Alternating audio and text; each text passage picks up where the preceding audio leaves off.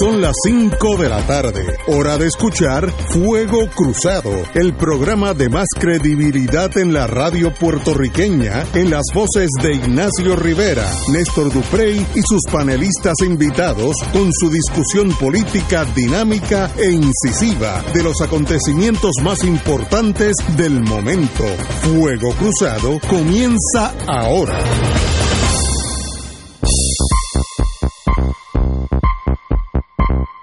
Amigos, amigas, muy buenas tardes. Hoy es lunes, lunes día allá en Italia a las 5, 17 horas allá que aquellos que tienen el gelo europeo. Estamos aquí empezando un lunes precioso el día aquí en San Juan, así que, eh, bueno, como yo digo, aún los días lluviosos son días, son días bonitos en San Juan, así que quejas no tengo. Y empezamos, tenemos al compañero eh, Fernando Martín. Muy buenas tardes, Fernando. Buenas tardes, Ignacio. Saludos a Néstor y a todo el público. Un privilegio, un privilegio, tenerte aquí. Muchas gracias, igual para mí. Bueno, tenemos que entrar de allá, como diría Benny Frankie, el pie forzado. Es el mensaje del presupuesto para el año fiscal 19-20 que dio el señor gobernador allá en Ponce. Eh, metió caña a la Junta, que eso pues no yo no creo que tenga mayores eh, negativos en Puerto Rico. Yo creo que casi todos pensamos igual, pero eh, eso fue un choque frontal porque él es el gobernador de Puerto Rico, no es como nosotros que somos meros ciudadanos. El, el presupuesto que sometió el señor gobernador es de 9.6 mil millones, 9.6 billones con B larga, y el, el, eso choca con los números propuestos por la Junta de Supervisión Fiscal, que es 9.1 billones. Así que ahí faltan 524 millones para ser exacto. Eh, el gobernador, yo creo que hay que recordar, para no ser muy incauto, estamos al principio de un año político de reelección, por tanto los políticos se comportan como políticos, lo cual es entendible pero obviamente eh, habló a favor del, del aumento a los sueldos de maestros, policías, retiro, cito al gobernador, no solamente se lo merecen, sino que constituye una medida de justicia social para estos importantes servidores públicos. Señaló que hay tres áreas importantes destacadas en este análisis financiero. Los policías, la seguridad pública, la educación y la salud cito al gobernador nuevamente, la aspiración de cara a los próximos cuatro años es invertir sobre 500 millones de dólares en la seguridad pública.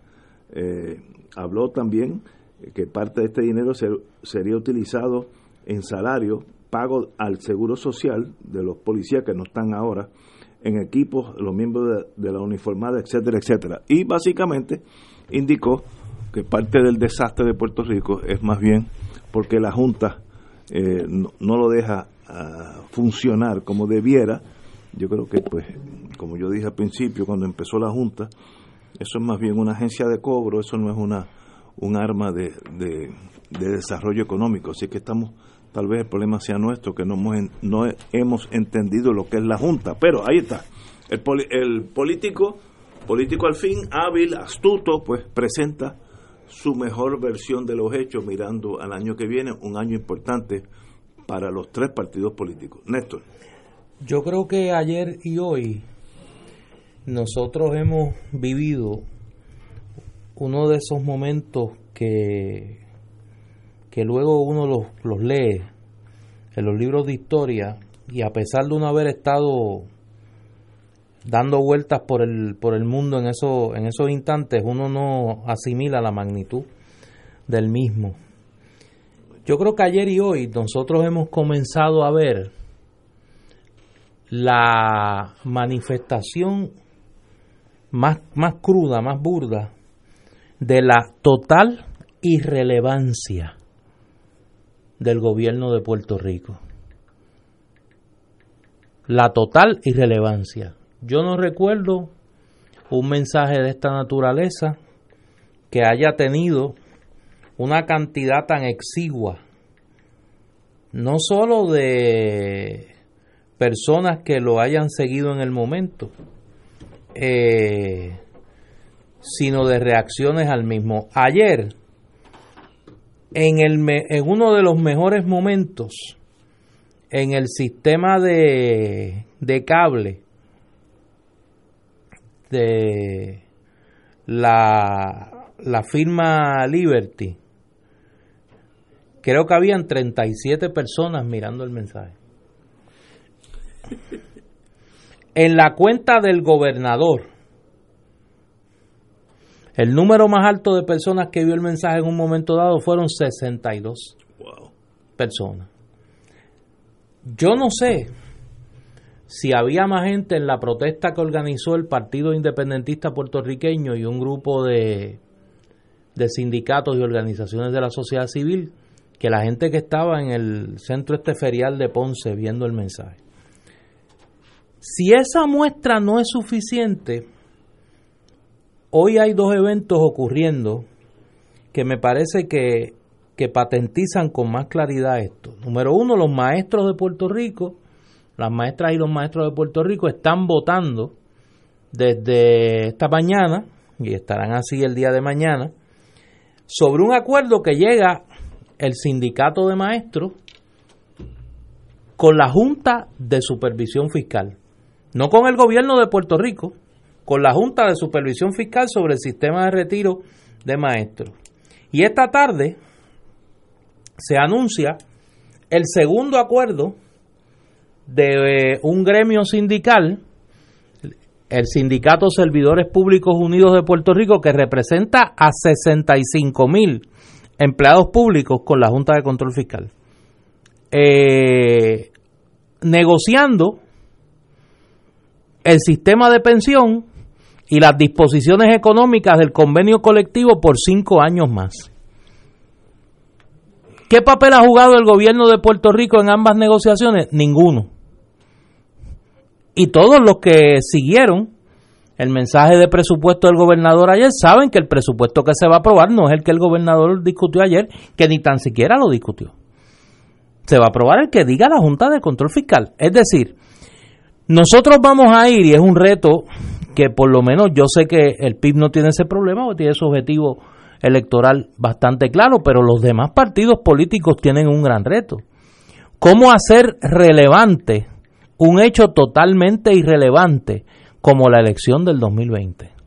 Porque de nada servirá salvo para medrar en lo poco que haya del presupuesto o convertir la elección y el acto de gobierno en un reto frontal a la Junta de Supervisión Fiscal, de nada estaría eh, sirviendo el ejercicio electoral, dirán algunos porque es el primero que se da en la irrelevancia total del gobierno de Puerto Rico y por esa puerta que entraron la Asociación de Maestros y Servidores Públicos Unidos, yo anticipo que entrarán muchos más sindicatos a negociar directamente con la Junta sin ninguna participación del gobierno de Puerto Rico.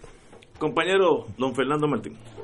Bueno, cuentan, cuentan que cuando Hegel, el gran filósofo alemán. Oye, usted se fue con Hegel. Del siglo XIX estaba dictando su cátedra filosofía y estaba y le explicaba a sus estudiantes el desarrollo de una de la teoría de la idea, de la gestación de la idea, que era parte de un mundo muy complejo filosófico del señor Hegel, profesor Hegel.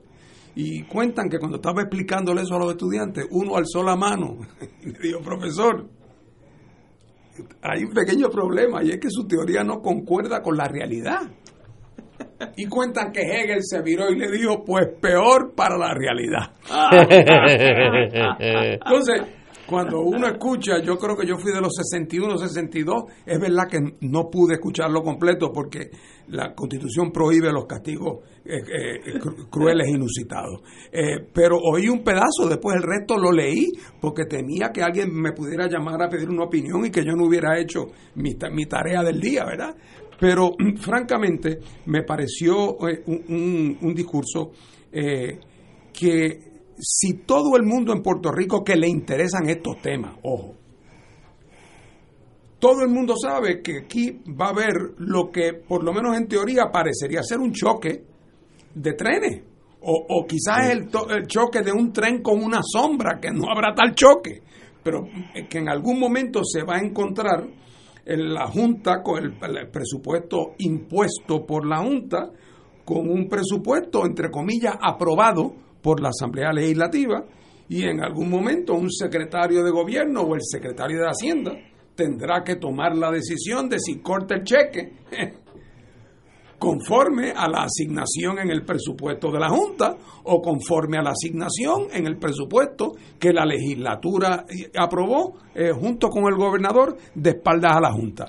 En ese momento, claro que va a haber un choque. La pregunta es, ¿qué va a pasar cuando ese choque ocurra y cuál es el plan de combate? Yo confieso que mi ingenuidad, porque yo soy más ingenuo de lo que la gente sospecha, en mi ingenuidad yo pensaba que, mañana, que ayer el gobernador iba a decir eso mismo. Mire, señores, aquí va a haber un problema, no nos hagamos los bobos, que ya todos somos adultos. Yo no le voy a hacer caso a ese presupuesto de la, de la, Junta, a pesar de que la ley dice tal cosa, voy a hacer esto. Esto, como yo soy un hombre maduro y responsable, esto va a tener consecuencias A, B, C, D y E, y las explica. Y se van a dar dentro del siguiente cronograma. Y el plan de nosotros es frente a eso, hacer tal cosa para la cual recabo su apoyo, los de Sutano para tal cosa, los de Perencejo para tal otra cosa. Este es nuestro plan de acción. Yo espero que esto culmine en tal cosa, que esto entonces tenga como consecuencia, o sea, que le abra los ojos al país, que el país sepa que quien está guiando la guagua sabe para dónde va, tiene un propósito. Eh, pero oye, esa que era la pregunta más fundamental, la paradoja del día de dos presupuestos a la misma vez, oye, sobre eso no hubo ni siquiera un comentario pasajero que no fuera una actitud de yo no le voy a hacer caso, como si se tratara de no hacerle caso al consejo de una tía que vive en Orocovi. Eso no es lo que está planteado. Entonces, ¿cuál va a ser, cuál es la línea que se anda eh, promoviendo? Pues el gobernador sobre eso no dijo nada y en ese sentido dio la impresión que o no sabe para dónde va o que tiene un destino que por alguna razón prefiere no decir. No compartir. Yo creo que en ambas cosas comete un error político otra vez, yo no estoy juzgando ahora ni su suficiencia intelectual, ni su sentido de la historia, ni de la, ni de la certeza moral de su pronunciamiento. Estoy hablando de política. Eh, y me parece que constituye un error político aparecer como ajeno a la realidad, opción una, o aparecer con la danza de los siete velos a estas alturas de nuestra historia. Eh, porque creo que en vez de generar confianza, lo que genera son inferencias que todas son malas para él, de que es un ingenuo, de que no conoce, de que no se atreve, de que está ilusionado, de que todo lo que le interesa es la politiquería chiquita de cuántos votos gano hoy. Y, no porque yo menosprecie eso, pero es que cuántos votos gano hoy hay que medirlo con cuántos pierdo mañana. O sea que tiene que haber, hasta sobre eso, tiene que haber un juicio responsable. Y tengo la impresión de que el gobernador en eso da la impresión que se las está inventando según va dando los pasos, que, se que están en un, en un fenómeno de improvisación. Esto otro que está pasando con los sindicatos que tú mencionas, Néstor, es bueno recordarle al país algo para ponerlo en perspectiva. Normalmente en un procedimiento de quiebra, no solamente quiebras privadas, incluso las quiebras bajo el capítulo 9, que no aplican a Puerto Rico, donde se pueden declarar en quiebra en Estados Unidos ciudades o instrumentalidades públicas, eh, que en, bajo el capítulo 9 normalmente quien está ante la corte de quiebra es el quebrado, el que está en quiebra. Es decir, el gobierno de la ciudad de tal, tal, institución pública, no, no, no. En Puerto Rico, quien está ante la corte de quiebra no es el gobierno de Puerto Rico. La ley promesa, que es una ley especial para la quiebra de Puerto Rico, dice que lo que se llama en la ley de quiebra es el deudor en posesión que yo soy el deudor en quiebra, pero sigo administrando mi, mi, lechonera aquí en lo que me reorganizo. Eh, el deudor en posesión, quien tiene los derechos, quien habla por el quebrado, no es el gobierno de Puerto Rico, es la, junta? Por lo tanto, uno de los poderes que tiene un deudor en posesión es poder repudiar el convenio colectivo que la, que la empresa privada tiene con su unión. La General Motors, una de las primeras cosas que hizo cuando quebró, es que repudió ese contrato que le costaba tantos miles de millones y, lo, y, volvieron a tener que empezar a negociar desde cero. ¿Por qué? Porque la, la ley de quiebra le permite repudiar ese contrato como un contrato oneroso. Evidentemente, en cualquier, el gobierno de Puerto Rico no tiene ni voz ni voto en ese, en ese entierro, no tiene vela en ese entierro. Por eso, ¿qué es lo que pasó? Que algunas uniones, reconociendo que en cualquier momento la Junta podría repudiar su convenio, han, han tomado, vamos a acercarnos, claro, la Junta de una posición de poder, y están, están hablando también de las obligaciones de pensión, pero no son las de los que ya son pensionados. No estamos hablando del grupo de los pensionados y del famoso recorte del 10%. Están hablando de los derechos que tendrían bajo el convenio los que ahora están en el gobierno, que ahora están trabajando, pero que están bajo la ley del año 2000 o bajo la reforma del 2017. Y en su momento esas negociaciones se han dado a espaldas del gobierno Claro, el que el gobierno no tenga facultad para comparecer propiamente en ese asunto frente a la Corte de Quiebra no quiere decir que no debe ser un partícipe activo, voluntario en ese proceso para tratar. Pero aquí otra vez da la impresión que la mano derecha no sabe lo que hace la izquierda. Así que yo creo que el episodio de ayer, eh, el gobernador perdió una, una gran oportunidad de darle a estos conflictos y a esta situación que se avecina, darle algún alguna pertinencia, alguna relevancia, marcar cuáles son los marcos de referencia, cuáles son las posibilidades, cuáles son los planes B y C, si es que son necesarios para cierta... Es decir, el rol del liderato responsable entre adultos. Y se fue en un chihichijá que lo que le dio un sentido casi de liviandad y de frivolidad eh, a, esa, a esa ocasión. Tenemos que ir a una pausa, regresamos con Fuego Cruzado. Esto es Fuego Cruzado por Radio Paz 810 AM.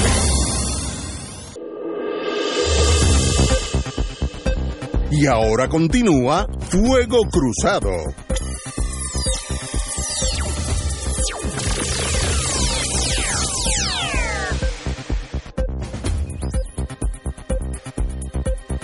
Señoras y señores, yo creo que eh, en estos años es bien difícil, si no trágico, ser gobernador de Puerto Rico, porque uno tiene sobre el voto electoral que lo puso allí, sea este gobernador o el próximo, tiene un supragobierno que es el que verdaderamente manda.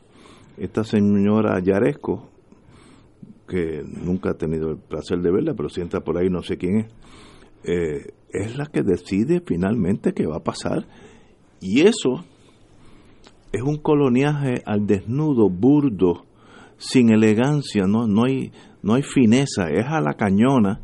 Nosotros somos los que vamos a pagar la deuda y para pagar la deuda tienen, ustedes tienen que vivir con mucho menos dinero. Y esa es la función de la Junta de Supervisión Fiscal.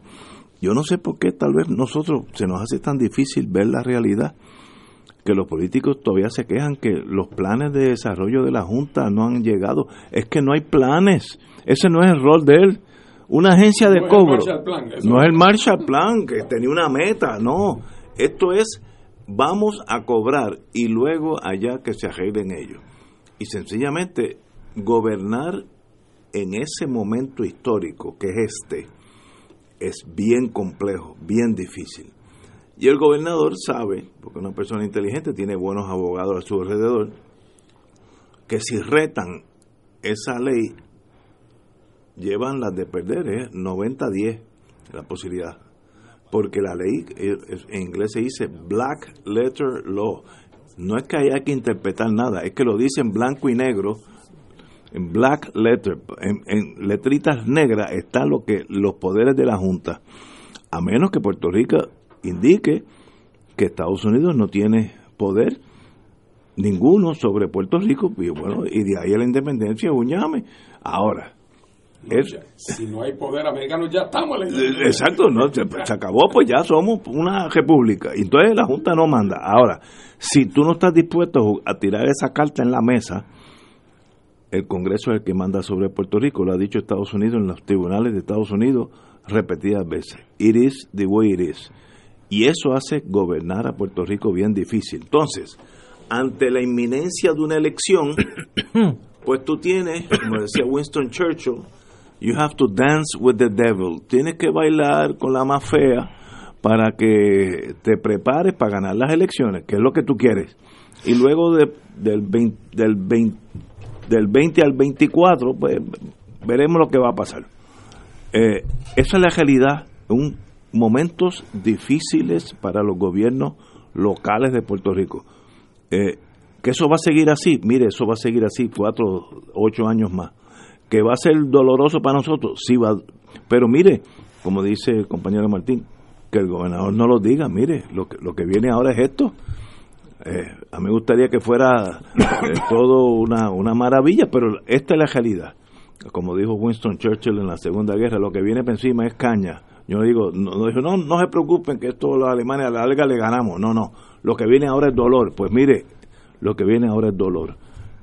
Estamos nosotros emocionalmente dispuestos a subsistir con ese dolor. Puerto Rico no, no tiene para mí todavía la preparación emocional. Estoy seguro que lo podemos hacer. Hasta ahora vivimos en una quimera de que FEMA va a arreglar todo. Pero es que la mayoría de los puertorriqueños viven ese dolor del que tú hablas en su cotidianidad. O sea, no es, no es algo ajeno. o sea, no es, no es como que la mayoría de la gente vive en una burbuja y el sufrimiento es de poco, no, es totalmente al revés. Ahora, yo creo que yo estoy en desacuerdo contigo en un elemento, que es el decir que para los gobiernos, para, para el gobierno de Puerto Rico la situación es difícil. No, no, no, no. Para el gobierno es muy fácil. ¿Por qué? Porque el gobierno ha decidido construir un mundo paralelo a la cotidianidad. Mira, a lo de ayer, o sea, eso es un espectáculo surrealista. El gobernador irá a Ponce a dar un mensaje de presupuesto eh, donde básicamente no discute los números del presupuesto. Hizo una, un repaso de su obra de gobierno. Tan es así que me, para que tú veas que hay gente que todavía tiene un sentido de humor fino, el Canal 4, Guapa Televisión, cortó el mensaje del gobernador. ¿Saben qué puso? Ghostbusters, la película. O sea, allí alguien tuvo un sentido de humor británico o la mejor tradición del chacoteo caribeño y dijo, mira, vamos a poner Ghostbusters en vez del mensaje del gobernador, los cazafantasmas. Cualquier alusión a la realidad política, pues me imagino que no era pura coincidencia, ¿no? Ahora bien, el gobernador ha tenido la oportunidad de no optar por lo pequeño, porque lo que ustedes básicamente están diciendo es claro, cada uno en su estilo, que el gobernador ha decidido jugar a la titerería política local. Eh, yo voy a hacer las cosas para ganar las elecciones del 2020. Que es la meta. ¿Y para qué? O sea, la pregunta es ¿para qué? Pues mira, sencillo. Para hacer lo que han hecho en estos cuatro años, que es tratar de medrar en lo poco que queda del presupuesto, que no está bajo el control de la Junta de Control Fiscal o para el cual la Junta de Control Fiscal mira para el lado y poder seguir repartiendo a trocho y mocho los contratos y pues robarse la segunda, la tercera y hasta el home cuando pueden. Ahora bien, él tenía otra opción. Él ha tenido una opción en todo este proceso. ¿Por qué él no ha optado por confrontar de verdad a la Junta de Control Fiscal? No de boquilla, de verdad. En los tribunales. No, no, en los tribunales no y con las acciones. Ah, bueno, ok aquí lleva durmiendo el sueño de los justos en la legislatura, sendas resoluciones de la, de la delegación del PIB en la Asamblea Legislativa para que se haga un planteamiento político sobre la presencia de la Junta y la razón por la que la Junta está aquí, la situación colonial de Puerto Rico. Él no ha querido. El gobernador bien pudo haber dicho ayer, Asamblea Legislativa, este es el presupuesto que se va a aprobar. Y yo estoy instruyendo al secretario de Hacienda a que el presupuesto que se va a seguir es el de el que apruebe la Asamblea Legislativa. Y si eso implica ir a la cárcel, vamos a la cárcel. Eso no lo hizo ayer. Y no podemos actuar como si esto fuera la primera vez. Nosotros llevamos dos años fiscales que el gobernador ha tenido la misma oportunidad, ha hecho el mismo alarido, ha dado la misma, eh, eh, el mismo discurso ¿Y qué ha pasado? Que el presupuesto que finalmente está en vigor es el de la Junta de Control Fiscal. ¿Dónde está la confrontación del gobierno con la Junta? En ningún sitio. Esta es la tercera parte de esta película, de este juego de, de este juego de sombra entre la Junta y el gobernador, donde el gobernador es el bueno, la Junta es la mala, la Junta al final se sale con la suya y el gobernador ha logrado, y ahí voy a, a la minucia electoral, quedar ante un sector considerable del electorado, como, Dios mío, es que el pobre gobernador es hasta víctima también de la Junta. No, señor, porque él ha tenido la oportunidad de la confrontación de verdad. ¿Y qué es lo que ha logrado el gobernador? Ser irrelevante. Su inacción, su cobardía lo ha convertido en irrelevante. Por eso los, los afectados con quien están negociando es con la Junta de Control Fiscal. Y les importa poco nada la posición del gobierno de Puerto Rico. Porque ya nadie le cree. Porque ha querido estar en todas las posiciones a la vez. Ha querido congraciarse con la Junta y confrontar a la Junta a la vez. Ha querido estar con Trump y pelear con Trump a la vez. Ha querido disociarse de la legislatura y demostrar que trabaja en acuerdo con la legislatura. No se puede estar en, todas las posiciones a la vez. Esa es la gran tragedia de Ricardo Rosselló, que un hombre que se vendió como un líder de principio ha terminado siendo un oportunista como todos los demás. Compañero, tengo mis dudas, pero Fernando. Bueno, mira, hay otras cosas que a mí me llaman la atención. Por ejemplo, nadie sabe dónde está parado el gobierno de Puerto Rico eh, formalmente con respecto al pleito que está por decidir el Tribunal Supremo de los Estados Unidos si expide o no el certiorari. Sabemos la posición de la Junta. Pleito sobre la apelación del, de la decisión de Boston sobre la inconstitucionalidad de la designación de los miembros de la Junta. Ahí estamos, ya sabemos que a, a, quienes han radicado. Bueno, pues el departamento, la Junta radicó un, un brief muy serio, muy profesional. El procurador general la semana pasada, que no sé si ustedes tuvieron sí. oportunidad de discutirlo aquí, que es una joya, vale la pena leerlo porque uno no sabe, o sea, hasta dónde, o sea, ya el último vestigio de la corrección política del gobierno de los Estados Unidos con respecto al caso de Puerto Rico claro, se tiró se por la borda. Exacto. O sea, ya esto es a puño pelado. Aquí no hay ni, ni siquiera un guante finito. O sea, no, aquí no hay guante. Esto es con manopla.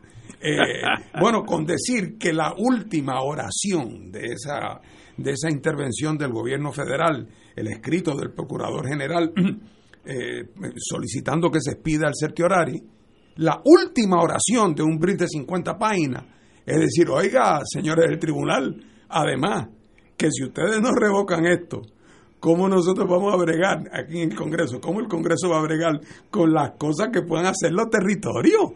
O sea, como diciendo, para pa bregar con los nativos, con estos indios, usted tiene que darnos a nosotros el látigo en la mano. No nos pueden estar cuestionando lo que hacemos y cómo lo hacemos. O sea, la, el desprecio es, es, una, es una es cosa. Total. Es, es, una cosa olímpica. Abierto. Bueno, eh, ¿dónde está el, el, alegato del gobierno de Puerto Rico? Aunque sea como amigo de la Corte. No está. Eh, algunos de ustedes en este debate, ustedes, bueno, esto, eh, una de las cosas buenas de tener un programa como este es que por lo menos leemos los periódicos con alguna frecuencia, ¿verdad? Eh, entonces, por obligación, por lo menos. ¿Dónde alguno conoce cuál es la propuesta de enmienda a la ley promesa que el gobierno de Puerto Rico está promoviendo en el Congreso de los Estados Unidos? No, hay. no pero, pero no, no es extraño que el, el gobierno de Puerto Rico lleva un, dos años quejándose amargamente de la deficiencia de promesa, de las interpretaciones erróneas, de lo de esto, que si los muebles y el tamaño del cuarto y toda esa jeringonza. Bueno, pues uno pensaría que en algún momento esas objeciones se plasmarían en una propuesta concreta de un X número de enmiendas y entonces para eso, ahora digo yo, para eso es que existen los cabilderos y empezar un proceso y el gobierno de Puerto Rico moverse en Washington, señalar las injusticias, plantear las enmiendas, o sea, llevarlo por el cauce y hacer la protesta correspondiente y si tiene que hacer el piquete en Washington, que haga el piquete para totales para defender su propio espacio de iniciativa y de maniobra. en una causa que debería ser una causa de mucha simpatía en el público americano.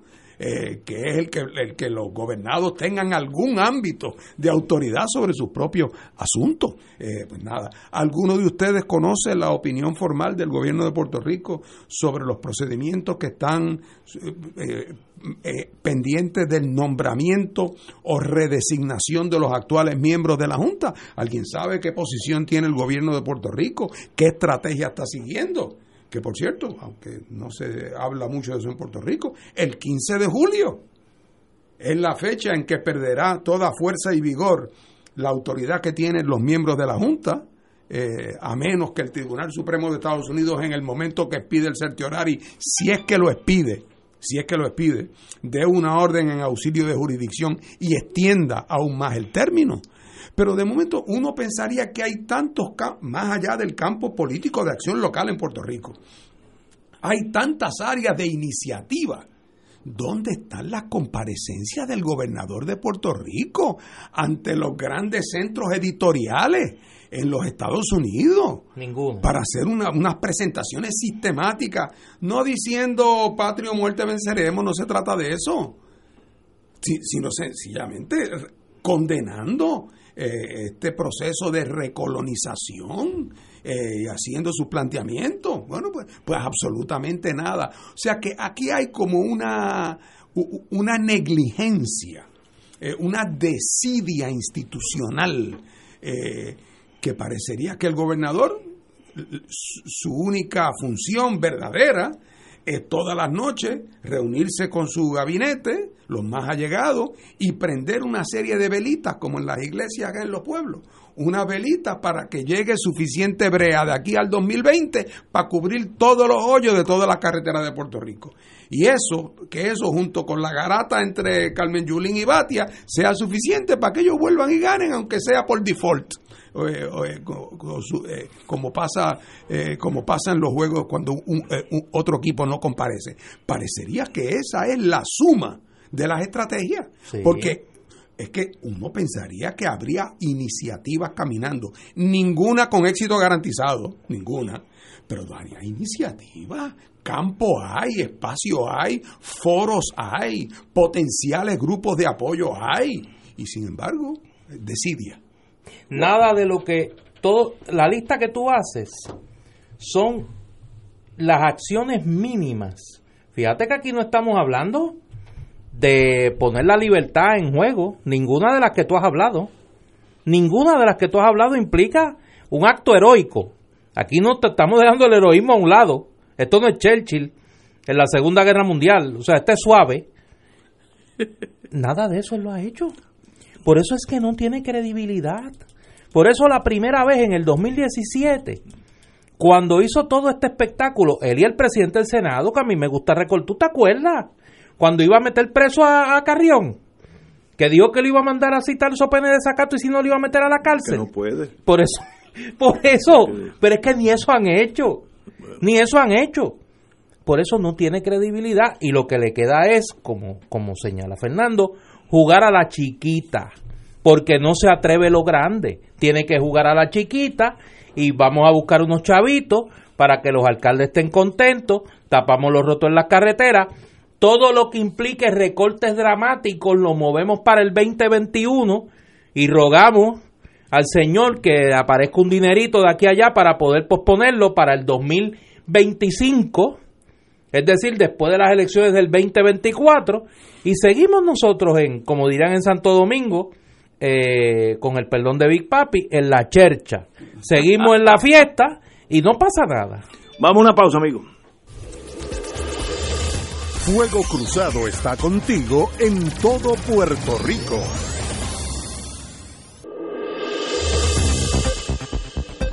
Y ahora continúa Fuego Cruzado.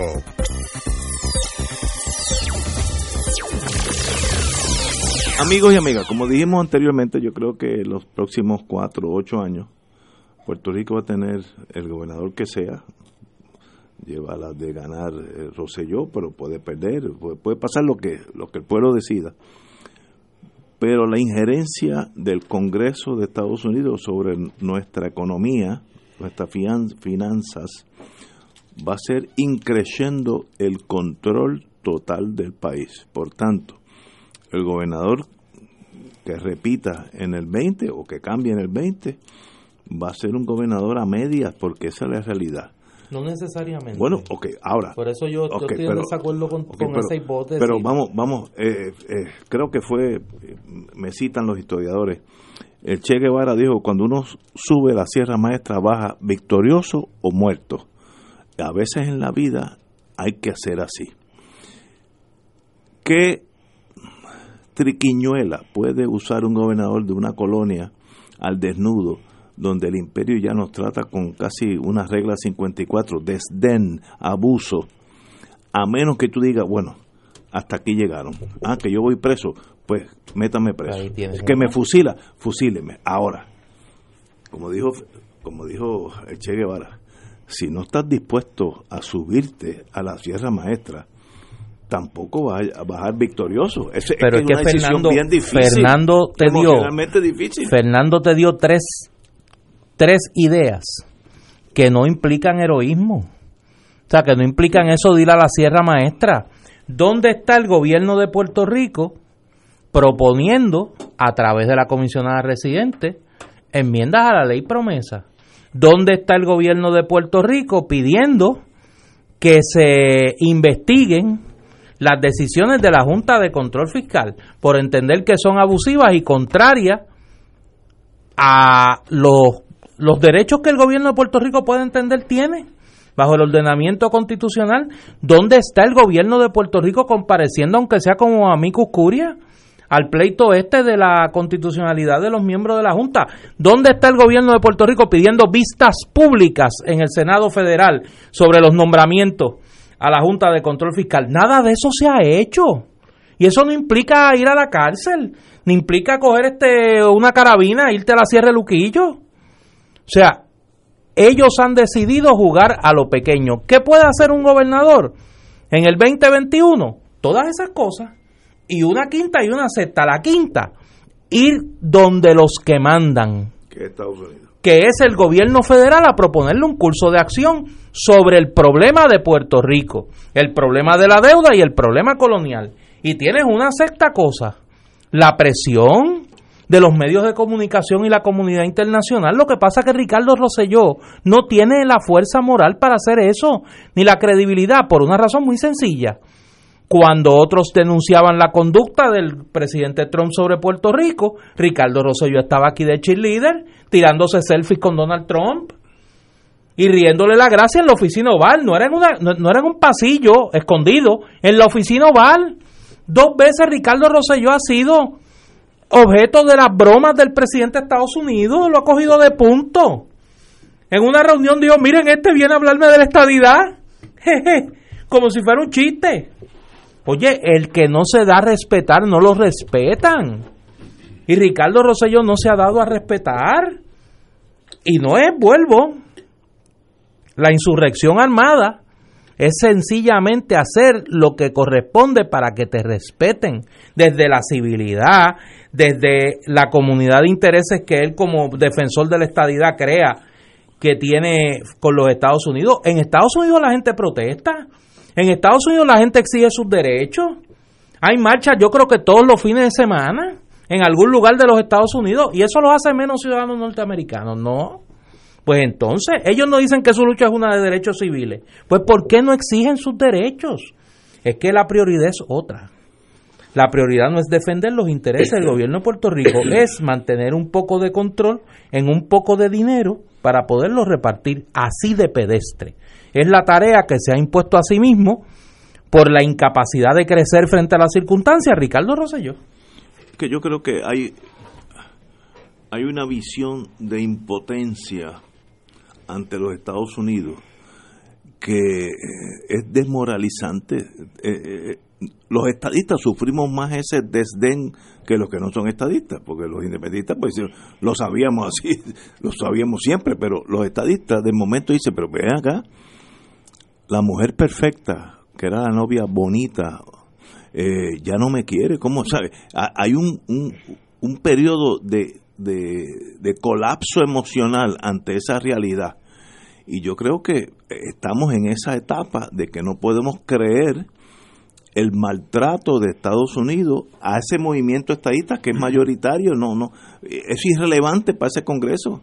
Eh, si, si quieren independencia, mañana mismo se la damos y salimos de ustedes.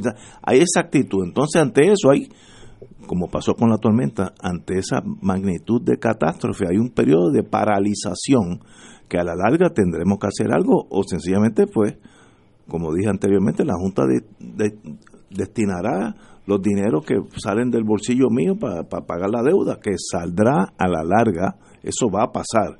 Son años difíciles. Ahora, en el plano político, eh, eh, el, inmediato, vamos a ganar las elecciones en el 20 y luego hablamos del, del 24. Pero si no gano ahora, olvídate tú del resto.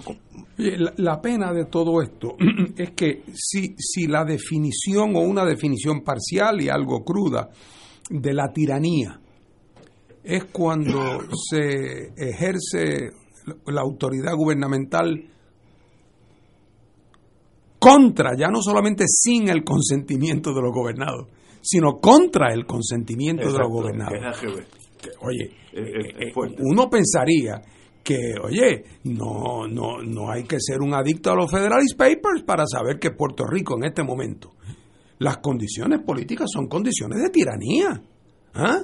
No es que estén apareciendo gente descabezada, matada por el gobierno en las calles por la mañana, pero es una condición de tiranía en el sentido más técnico y objetivo. El gobierno de Puerto Rico no ha sabido reaccionar a eso. Su oposición popular tampoco. ¿Ah? Porque la única manera de enfrentar la realidad de que Estados Unidos, por sus razones, ha decidido pasar de la modalidad del, del, imperialismo bobo, ha pasado a la modalidad de la tiranía abierta, defendiendo sus intereses y los de los, los acreedores y lo que sea, o, respondiendo a que creen que en Puerto Rico todo se ha ido por el barranco, por la razón que sea, han tomado esa decisión. Nos corresponde a los puertorriqueños, por lo tanto, ir a la médula. La médula del tema de la tiranía es el colonialismo es el control de nuestro país, su condición de, subordinación política. uno pensaría, por lo tanto, que en ese momento aquellos puertorriqueños que son estadistas, que están en el poder en Puerto Rico y que probablemente son mayoría ya en Puerto Rico, probablemente, quizás no, pero creo yo que probablemente lo serían, uno pensaría que esa gente vería este momento como la gran oportunidad para lanzar una iniciativa de reclamo, ¿verdad?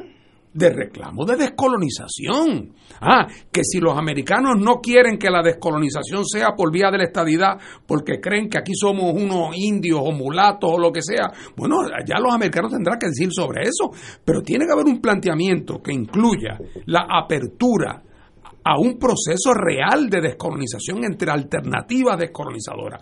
Eso es una causa digna, esa es la causa de la autodeterminación de los pueblos. Eh, en este caso, uno pensaría que el gobierno de Puerto Rico sería el promotor, el adalid, el principal entusiasta, si dentro de los grupos quien tiene mayoría es ellos.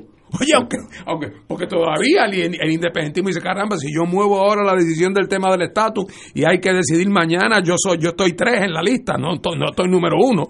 Pero los estadistas que deben pensar que están número uno, pues tú pensarías que están en el gobierno. Oye, y lo que hicieron fue, cuando llegaron al poder bajo Roselló Hijo, hubo un momento de lucidez se pusieron de acuerdo en la teoría de que hiciéramos aquella votación, aquel referéndum, donde el país iba a escoger entre estadidad eh, y soberanía propia o soberanía separada, ya fuera en la forma clásica de independencia o en, bajo la libre asociación. Oye, y después que lo habían acordado y que tuvieron su momento y que se atrevieron y dieron el paso y la cosa estaba cogiendo velocidad. Echaron para atrás. Oye, entonces cuando el americano le dice, oye, pero es que el problema es que esa a esa fórmula que tú has puesto ahí, ahí no pusiste la colonia. Entonces el gobierno de Puerto Rico, que tenía puesto ahí en bandeja de plata, decirle, ¿quién eres tú para decirme lo que yo tengo, no tengo que poner en un ejercicio de autodeterminación?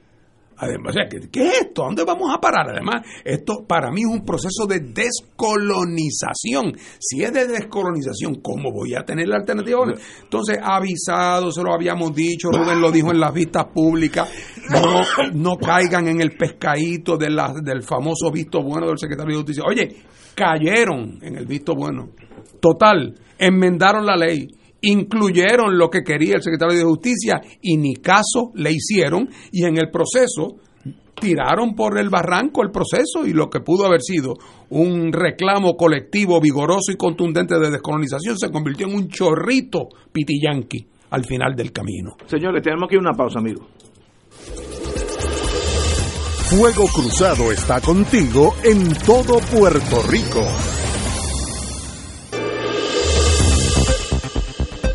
Y ahora continúa Fuego Cruzado.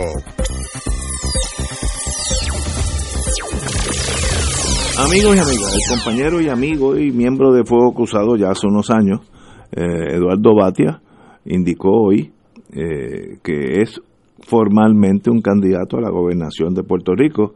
Se une a Prats, que ya lo hizo, a Carmen Yulín, que ya lo hizo, y a Charlie Delgado, que ya lo hizo. Falta Zaragoza, que no lo ha dicho, pero también ha dicho que está interesado. Así que hay por lo menos cuatro candidatos formales, Zaragoza en el, en el bullpen calentando, que serían cinco para una primaria del Partido Popular, que sería la primera vez en la historia del Partido Popular que hay cinco muchachos y muchachas para la candidatura a la gobernación.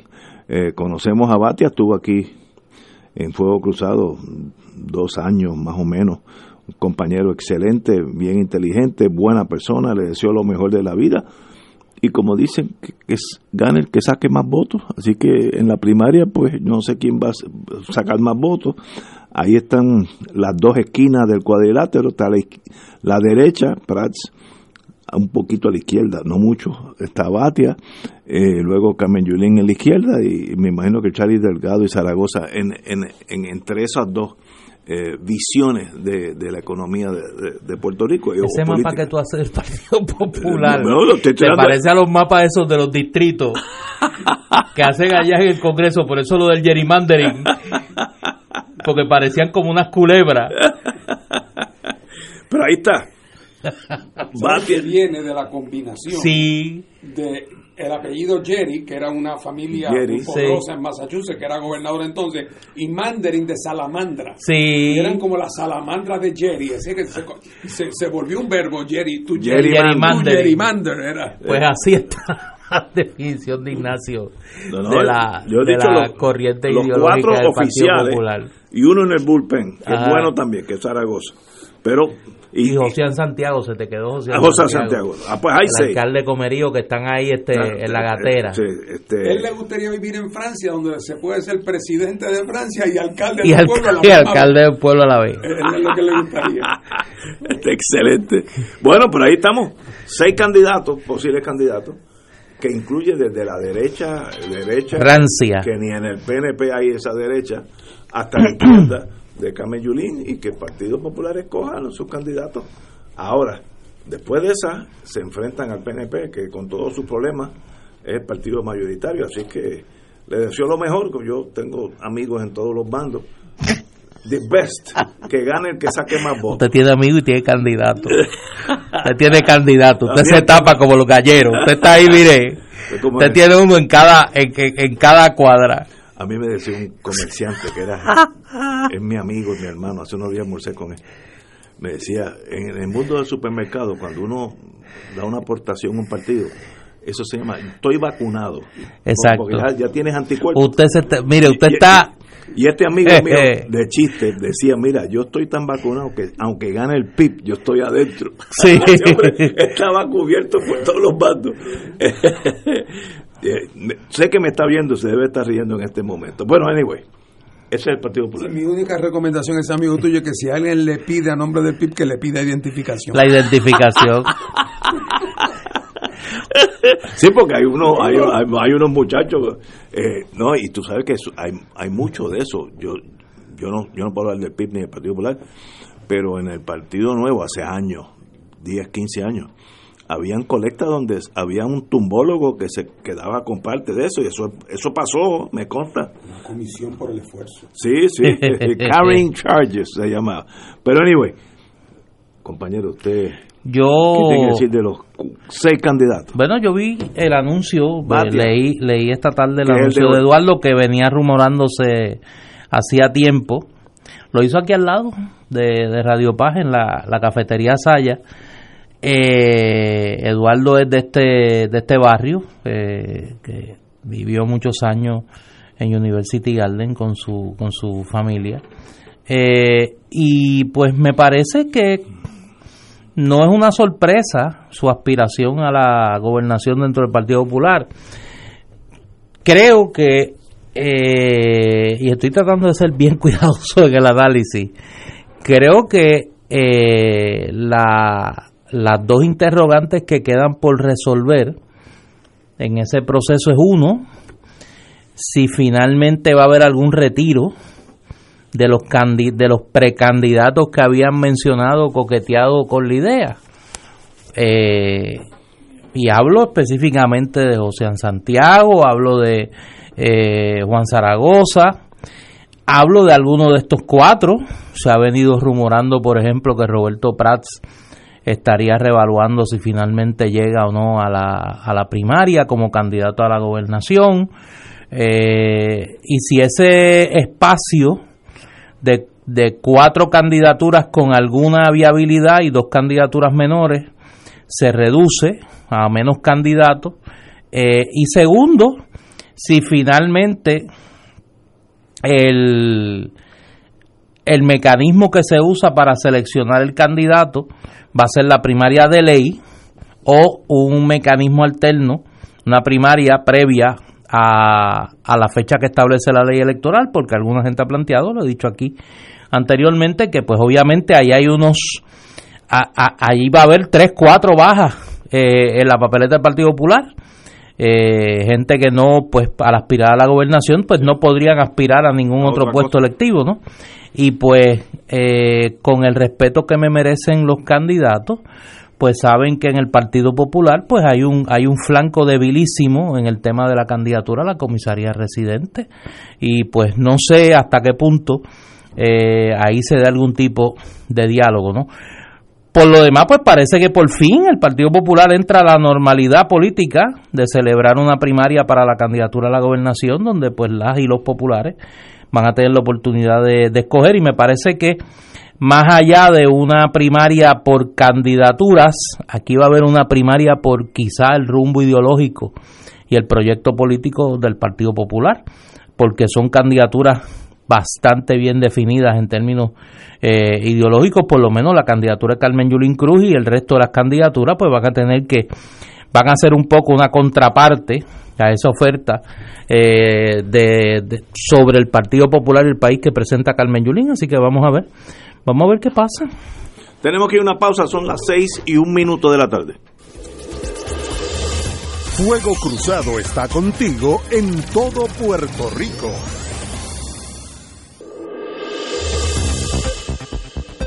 Y ahora continúa Fuego Cruzado.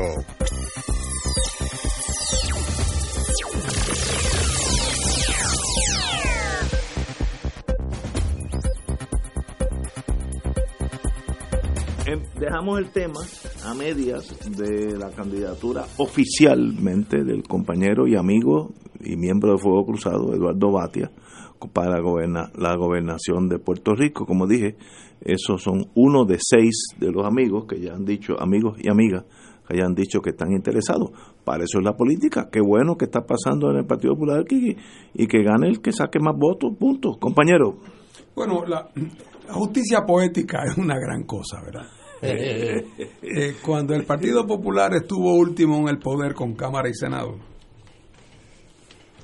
se le ocurrió que como de cara a las próximas elecciones eh, se visualizaba un conflicto primarista entre el amigo Pierluisi y el amigo Rosselló, enmendaron la ley electoral Sí, sí, por sí. sus pantalones, Qué- sin, nada, Qué bueno. y le pusieron la primaria para junio, sabiendo que, que mientras Pierluisi y Rosselló gastaban millones peleando uno contra el otro, los populares tranquilos detrás de su candidato, una candidatura unificada, eh, y que eso era una manera de, que cuando el día que termina la primaria entre los dos candidatos, eh, Pierluisi y Rosselló, el PNP había gastado ya una fortuna.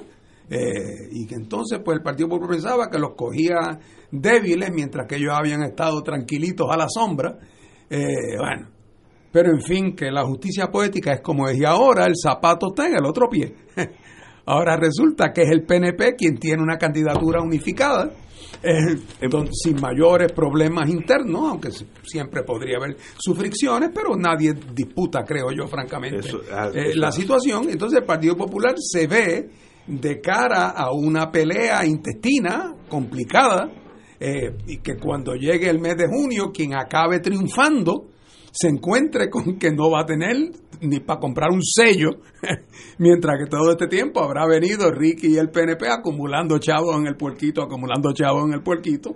Eh, y entonces cuando llegue el mes de julio, eso va a ser un tsunami de publicidad. Eh, además que el Partido Popular le habrá ocurrido eh, por, lo que señala Néstor, esto más que una primaria entre líderes, tiene un trasfondo ideológico también.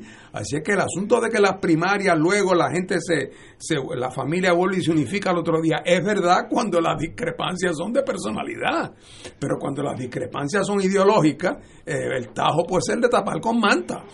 Así es que... Si el problema es de acomodo razonable nada más, pues no hay problema. Así mismo, así que ahí habrá que ver. Yo tengo la sospecha de que eh, no son todos los que están, ni están todos los que son. Podrán aparecer gente nueva que no está ahora. Eh, yo, yo, no visualizo una primaria entre seis y visualizo circunstancias en que Carmen Yulín se iría y no participaría si se diera cuenta que se le están todos organizando en contra de ella y que la regla de juego y la maquinaria se la están echando encima, quizás ella no quiera ir a una derrota a una derrota prematura y se piense que, eh, que, tiene otras alternativas yéndose fuera de Puerto Rico, pudiera ser ese el caso.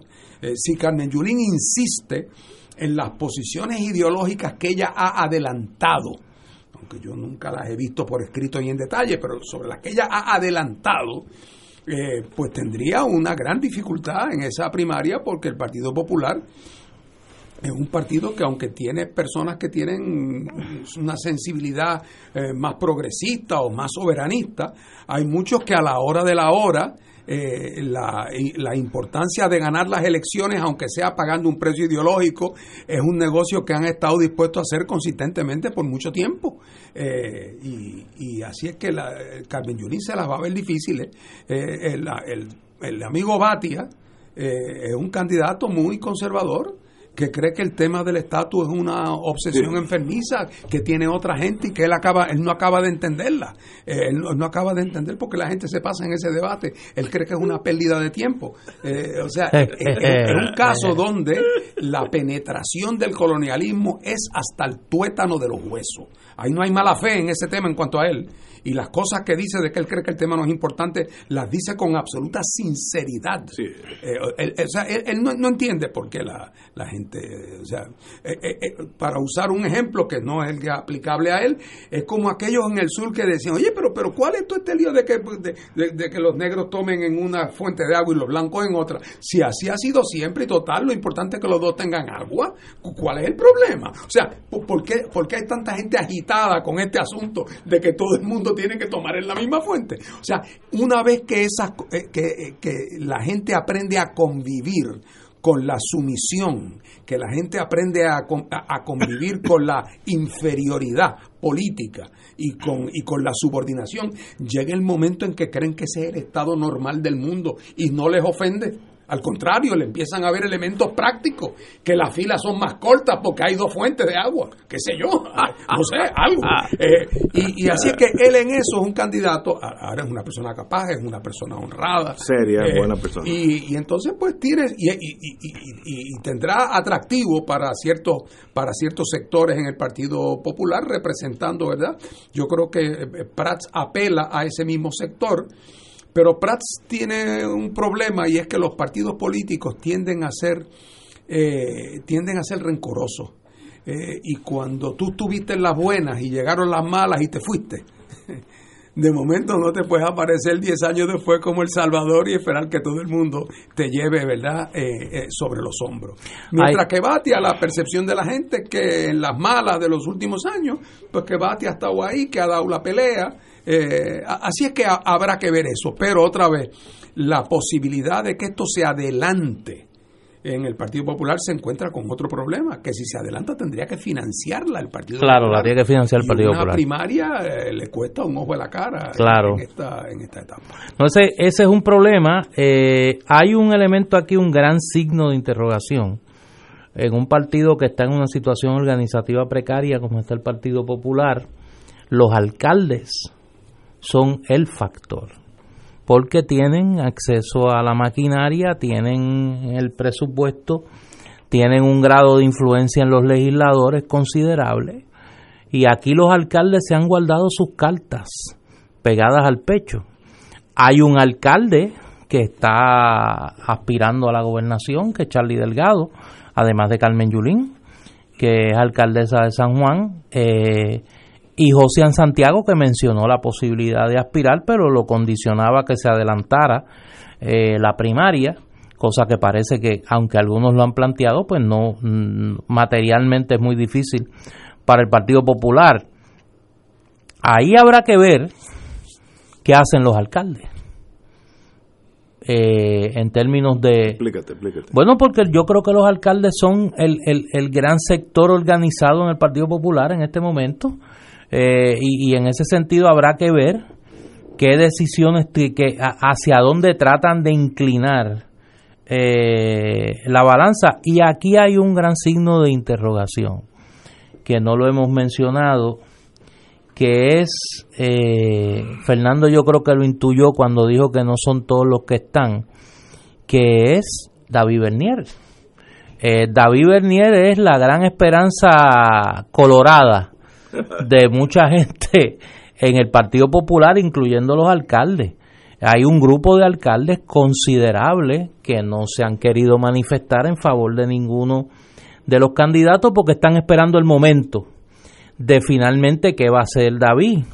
Eh, uno tendería a pensar que no va a aspirar, pero yo he aprendido en la política a que las cosas son cambiantes, las circunstancias son cambiantes. Y yo no me sorprendería de nada, eh, lejano como estoy del Partido Popular, pero conociendo, el, conociendo a los inquilinos de la casa, eh, pues no me sorprendería que la presión de los alcaldes rinda rinda su fruto. Así que no sé, yo creo que hay que esperar, yo coincido que ahí no el cuadro no está claro todavía y que los alcaldes van a ser el factor para, para decidir. Yo, yo creo que en una estructura frágil, como es la del Partido Popular, eh, los alcaldes pueden tener un peso claro. Hay otro elemento, igual que digo una cosa, digo lo otro. Eh, en, aquí va a depender mucho qué pasa en el Partido Popular del nivel de entusiasmo que genera esa primaria, que se traduzca en un nivel de participación. Yo creo que aquí mientras más gente vote en esa primaria del Partido Popular, mayores serán las posibilidades de Carmen Yulín porque tiene una apelación mayor a la periferia del Partido Popular que al corazón del rollo del Partido Popular.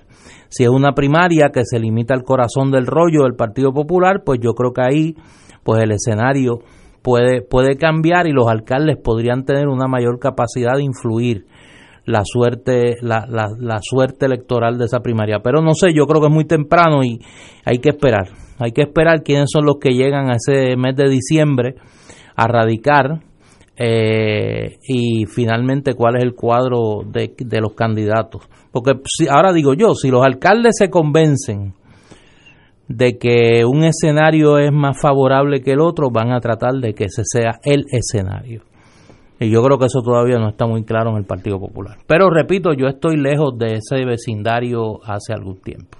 ¿Ustedes no creen que esa, esa primaria a meses de la elección es algo torpe, es oprimente para, para las operaciones de un partido? Que debiera tener un candidato. No, pero es que eso es lo que dice la ley electoral. Sí, sí, pero, pero no es que la ley electoral puede decir cosas que son absurdas. Yo creo que es una de esas. Este, eh, me pregunto, un partido no puede decir, bueno, allá la ley electoral, pero yo voy a tener internamente una primaria sui generis nuestra y el que gane en agosto de este año, ese va a ser el candidato. Y nos comprometemos a eso. Te aclaro, porque pensando no tanto en ti, sino en los radioescuchas.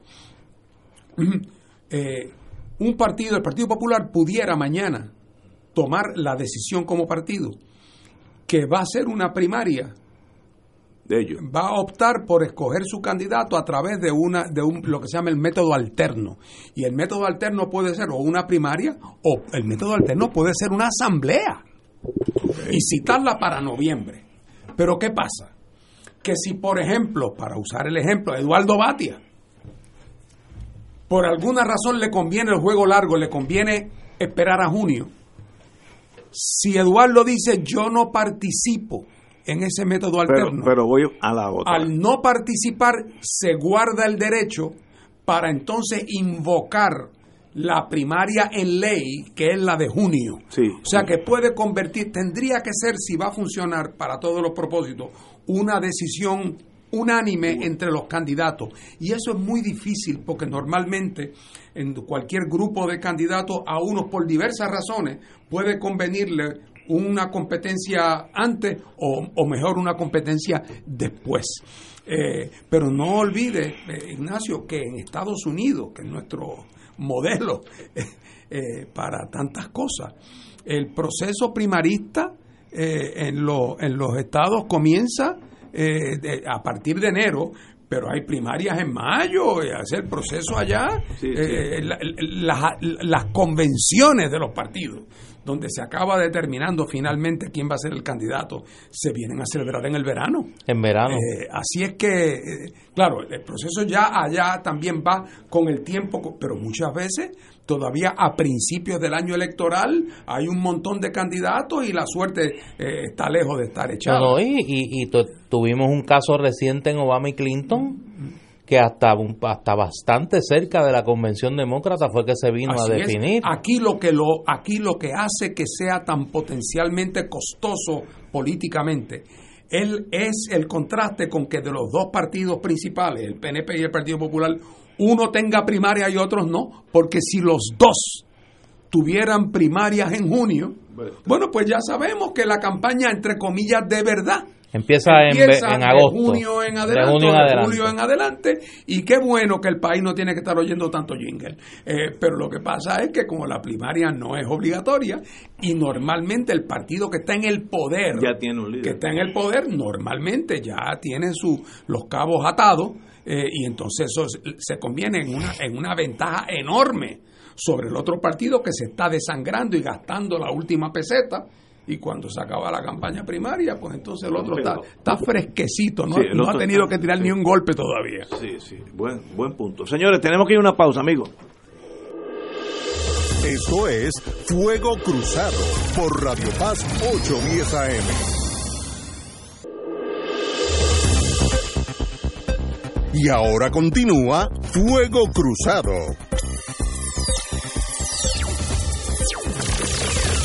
Señoras y señores, en la tarde de hoy, la señora secretaria de Justicia ordenó esta tarde la suspensión inmediata de empleo y sueldo del fiscal Diego Velázquez Faz hasta tanto se concluya un proceso disciplinario administrativo que se inició con relación a los hechos del caso de la pobre señora Lourdes del Carmen Cueva, asesinada el domingo por su expareja en los periódicos de hoy, pues se apunta a, una negligencia, a una burocracia, esa cosa que mata los, procesos más lindos, la burocracia los puede liquidar. Eh, y después hubo una queja muy meritoria de esta señora, hubo unos síntomas de peligrosidad donde uno, él dijo varias veces por teléfono que él se iba a matar. Cuando una persona dice que él mismo se va a matar, eh, estamos llegando a un nivel de peligrosidad altísimo y también que le iba a matar a ella. la policía hizo su trabajo, lo presentó al fiscal y el fiscal citó para el lunes, creo que era hoy, a este señor que ya es académico porque mató a su esposa, a su uh, amiga o esposa, no sé. Una tragedia muy difícil de controlar estas pasiones humanas eh, y a la misma vez pues un demérito para la burocracia gubernamental que no hizo lo que tenía que hacer. Estos son estos casos sensitivos que a veces pues uno se queja, uno abogado de defensa, yo me he quejado a veces, que hay un incidente mínimo y se genera una maquinaria represiva, usualmente contra el hombre, eh, pero he tenido hasta un caso de una mujer, eh, que, que no va a la par con la magnitud del problema, pero ¿dónde tira un fiscal la línea entre un casito chiquito, irrelevante, y un casito como este, que es mortal para la víctima. Muy difícil ya, llamar las bolas o los strikes todas, todo el tiempo correctamente. Me da una pena, yo fui fiscal, así que sé las decisiones que uno tiene que, tiene que tomar a veces en el pasillo, a veces almorzando, le traen a uno cosas y uno decide hacia la baqueta. Eh, este es un caso pues que hay que investigarlo. La, la señora secretaria de justicia para mí hizo lo correcto, que se investigue, que nombren este, a las personas más ecuánimes para ver quién falló o el sistema es el que falló. A veces no son los seres humanos. No sé qué pasará, pero una tragedia donde pues estas cosas de las relaciones entre parejas, pues a veces para mí incomprensibles como una persona hace eso, pero tal vez el problema sea yo. Néstor. Yo creo que hace tiempo estamos viviendo una situación que, ha ido en aumento considerable con el tema de la violencia de, género. Eh, y hay una noticia que salió hace unos días y hoy eh, se volvió a circular en las redes sociales que a mí me pareció sencillamente increíble. Y es el hecho de que la oficina de la Procuradora de las Mujeres, que dirige la licenciada Lelsi Boria, no ha podido llenar 18 plazas vacantes que tiene de personal precisamente para atender las llamadas, las querellas que recibe por los recortes a su presupuesto que ha recibido por parte de la Junta de Supervisión Fiscal. Yo creo que hasta los marcianos saben que en Puerto Rico hay una situación de escalada dramática de la violencia de género y que la Procuraduría de las Mujeres es el organismo que recibe eh, en muchas ocasiones la primera llamada de alerta junto con los cuarteles de la policía de las mujeres que se encuentran en una situación de potencial peligro y más aún tiene la responsabilidad por ley de velar porque las agencias del Estado, incluyendo las agencias de orden público, Departamento de Justicia, Policía y demás, cumplan con su deber ministerial de atender estos casos. Y a mí me resulta sencillamente increíble que se haya tomado una decisión de esta, de esta naturaleza. Eh, a mí me consta el trabajo que hace la Procuradora de las Mujeres, eh, la licenciada Del Ciboria, con muy pocos recursos y muchas veces con la poca o ninguna ayuda de sus colegas de gobierno. Y en muchas ocasiones quien tiene que dar la cara cuando se hacen los reclamos con razón por las organizaciones que defienden los derechos de la mujer en Puerto Rico es la procuradora de las mujeres. Y muchas veces está entre dos, está como, como el nombre de este programa, está en fuego cruzado, de sus compañeras y compañeros de gobierno que no cumplen con su deber y de los, las organizaciones pro derechos de la mujer que con mucha razón exigen que se, que se acelere el paso en este tema. Yo creo que lo mínimo que se puede hacer, y en ese sentido, eh, la Junta de Control Fiscal, igual que hizo en el caso del Instituto de Ciencia Forense, que de hecho, de las pocas cosas que se ha revelado el presupuesto del gobernador, es que reduce los fondos del Instituto de, Ciencia Forense, el negociado de Ciencia Forense. Yo creo que una de las cosas que la Junta debería hacer, igual que hizo en el caso de Forense, igual que hizo en el Departamento de Seguridad Pública para las academias de la policía, en este caso en particular, por la responsabilidad legal que tiene la Procuraduría de las Mujeres, lo menos que se debe hacer es asignarle los recursos para que pueda cumplir con su trabajo, porque estamos hablando de un asunto de elemental seguridad de las mujeres en el país. Compañero. Bueno, yo lo que sé es lo que he visto en la prensa en el día de hoy, que es una información, ¿verdad? Muy trágica, como sabemos todos. Absolutamente. Eh, hay que siempre en esto tener cuidado de, de no este no es el momento de hacer el, el, grupo para el linchamiento, hay que escuchar, hay que, habrá que investigar a ver qué pasó el fiscal, que, tendrá su versión de y su explicación que dar de por qué hizo las cosas que hizo.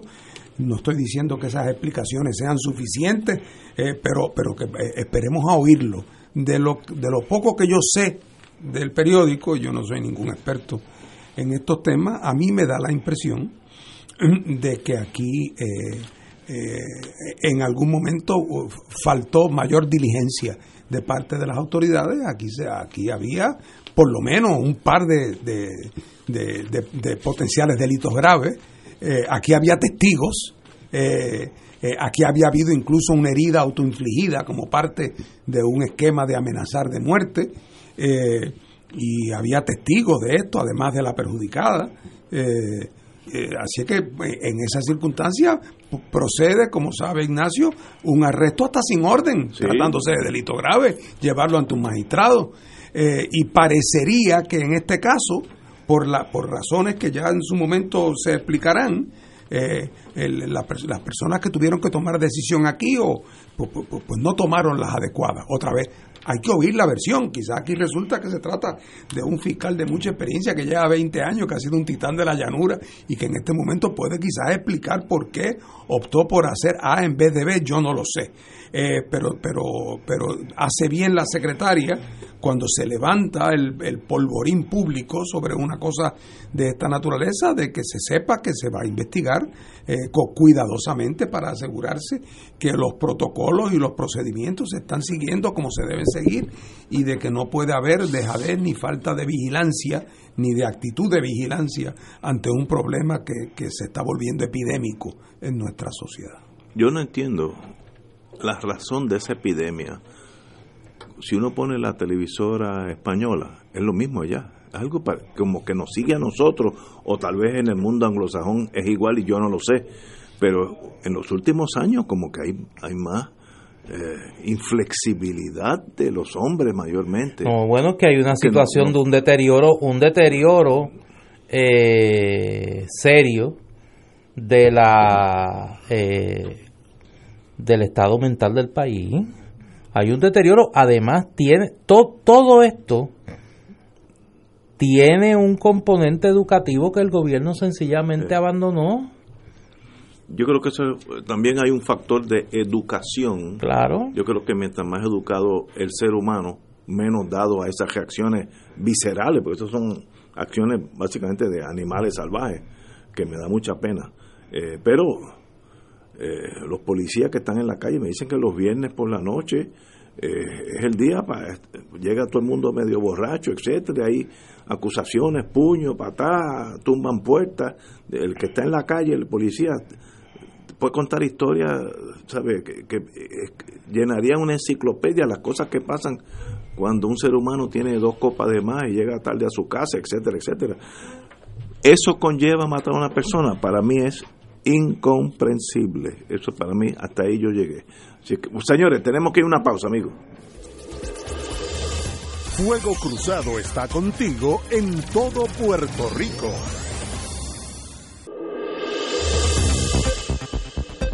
Y ahora continúa Fuego Cruzado. Back in the US of Los presidentes de Argentina y Colombia cerraron filas hoy contra el gobierno venezolano de Nicolás Maduro y dieron un impulso a su relación mediante la firma de una serie de acuerdos en distintas áreas. El presidente argentino Macri y su par colombiano Iván Duque se reunieron en la Casa de Gobierno con motivo de la visita del segundo a Buenos Aires y después de suscribir varios memorandos de entendimiento hicieron una declaración ante la prensa en la que demostraron que son dos de los mayores críticos del gobierno de Maduro en la región. Macri, como todos sabemos, un conservador que llegó al poder a fines del 2015, manifestó su voluntad de terminar con este usurpador de Nicolás Maduro que está afectando seriamente la vida de millones de venezolanos que se ven obligados a abandonar el país. Ahí yo voy a leí en el New York Times que desde que llegó Maduro de Venezuela han, emigrado 4 millones de habitantes, 4 millones más que la población completa de Puerto Rico, que esos son números estratosféricos. Allá es muy fácil cruzar la frontera porque tú tienes a Colombia por un lado, Brasil por otra y las, las Guianas por el otro lado, así que no es no es que tenga, te tengas que montar un avión como, como los cubanos que tienen que eh, salir en una en una chalupita a ver si llegas a Miami. Esto fue esta migración se hace mucho más sencillo y a la misma vez el número es extraordinario, 4 millones. ¿Será posible eso? Así de colapsada está un país que es inmensamente rico. Así que ahí pues también hay cosas que uno se le hace difícil entender. Compañero. Bueno, yo creo que ya el momento está pasado, ¿verdad? De que eh, las partes todas reconozcan eh, que aquí nadie se puede imponer unilateralmente sobre el otro. Eh, ni el gobierno de Venezuela puede pretender imponerse unilateralmente sobre la oposición y tratarla como una especie de molestia, ni puede la oposición pretender que el régimen de Maduro eh, eh, es un régimen eh, autodesignado por, por un megalómano y que no tiene apoyo alguno en la población. Este es el caso clásico que requiere mayor madurez política de, de todas las partes. Y obviamente la presencia eh, activa, militante de los Estados Unidos, que tanto le gusta acusar a Rusia de que interviene en las elecciones de otros países. Eh, la posición de los americanos, la posición en esto de ellos se han convertido en los padrinos del golpe de Estado de la manera que sea, del cambio de régimen a la manera que sea. Eh, se han saltado a la torera el derecho internacional, le prohíben a los países que le compren petróleo a Venezuela. o sea, e, es una. impide que la compañía venezolana Citgo, que tiene operaciones en Estados Unidos y que gana buen dinero, que ese dinero se le traslade al gobierno de Venezuela. O sea, es una actitud realmente de una, de una, de, un, de un tan abusiva que yo, eso hacía años que no se veía a Estados Unidos operar de esa manera. Claro, eso ha tenido consecuencias terribles para la vida interna de Venezuela porque ha ahogado al país eh, de falta de dólares en un país que lo importa todo eh, y le ha dificultado la exportación de su único rubro de exportación. Si a eso se le suman las ineficiencias y las ineficacias del aparato productivo venido a menos eh, en Venezuela, pues estamos hablando de una situación terrible para el pueblo venezolano y por eso es que ese número de gente que se ha ido del país, que aunque cuatro millones resultara ser una exageración, si es que lo fuera, como dice el gobierno de Venezuela, no cabe la más mínima duda de que ha habido.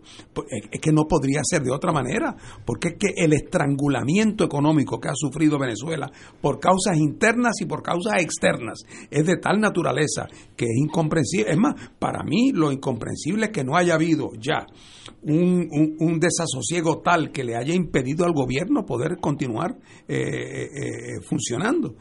así es que ahora queda lo que tenía que haber sido la salida desde el principio.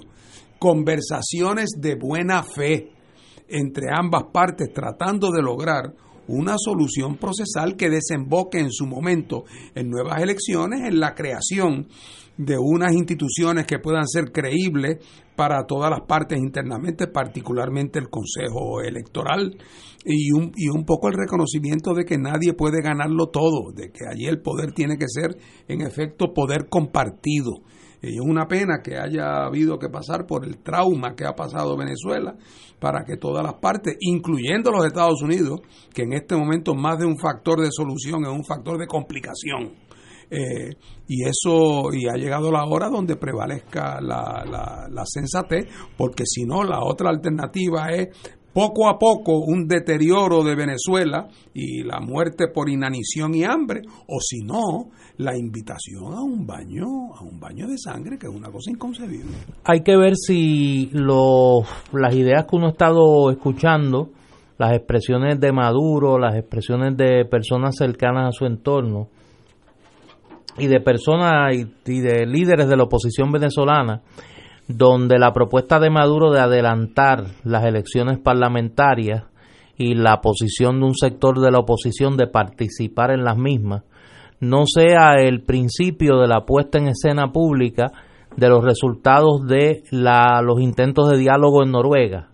el gobierno noruego, para sorpresa de muchos, eh, se ofreció y pudo canalizar algún tipo de conversación entre gobierno y oposición eh, que aunque no avanzó mucho, pues eh, fue un romper el hielo importante luego de la escalada eh, de violencia que se dio en Venezuela. Así que yo tendería a pensar que los hilos de la diplomacia se están moviendo y que más temprano que tarde vamos a ver una, una propuesta consensuada de adelanto de ambas elecciones. Eh, la presidencial y la parlamentaria con algún tipo de garantía de que el proceso va a ser de eh, confianza de gobierno y oposición y que los resultados van a ser respetados por todas las partes. Así que en ese sentido, eh, esa expresión que tú lees que pues son los sospechosos de siempre, ¿no? de aliados incondicionales de la política de Estados Unidos, pues me parece que un poco va contracorriente de lo que creo que sí es importante, que es la posibilidad de que se dé una instancia respetada por gobierno y oposición de adelanto electoral y de garantías de que el proceso sea uno eh, respetado por las partes. A mí me ha sorprendido eh, como, como persona que mira lo que está pasando en Venezuela, la, lo duro que ha salido Maduro al interés de Estados Unidos de derrocarlo, por la fuerza, por los militares, por la economía, le han dado por todos los lados. Eso de que decía Fernando, de Citgo, que es una compañía que vende eh, gasolina y, diésel al detalle en Estados Unidos, eh, que está por todos los Estados Unidos. Eso le debe bajar a Venezuela mensualmente millones de dólares, pero lo están depositando en Estados Unidos para un estrangulamiento de la economía venezolana. Eh, también las relaciones de que los aviones eh, no pueden ir, los barcos no pueden tocar puertos. O sea, han tratado y a la misma vez, eh, además de tratar de esa forma sutiles, hace como tres o cuatro meses habían este, rumores que iba a haber un golpe de Estado, que cierta división de infantería ya estaba del lado de Trump. Hubo buscando por donde el buscapié coge fuego para que se genere una insurrección. Y los militares se mantuvieron fiel al, régimen, que eso, pues, para bien de Maduro, porque me sorprendió, yo pensé que hasta ahí llegaba él. Y mientras esa estructura militar les responda o a su comandante o al pueblo que puede estar con Maduro, hay que examinar por qué las cosas suceden sabemos que hay un montón de necesidad económica, hay una tragedia humana en Venezuela, pero si el pueblo continúa apoyando, aunque sean pasivamente a Maduro, pues termina su término. Así que la, toda la maquinaria de inteligencia de los Estados Unidos para finiquitar ese, ese régimen no ha sido suficiente.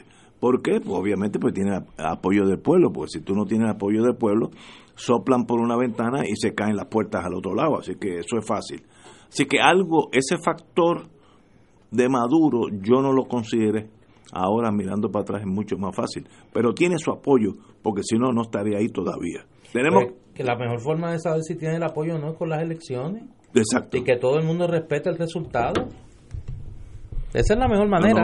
estoy de acuerdo. Ahí ya se acaba la especulación. Y no hay duda de que el historial electoral en Venezuela con sus luces y sombras, indica que el régimen, no solamente en tiempos de Chávez, donde, eran, donde era mayoría indisputada, sino que incluso en las elecciones anteriores, sobre las cuales hubo muchos cuestionamientos, nadie puede decir que Maduro no tiene un gran apoyo, para no entrar ahora en el detalle de si pudo haber obtenido un poquito, pero estamos hablando de, un país, es más, más dividida hasta la oposición.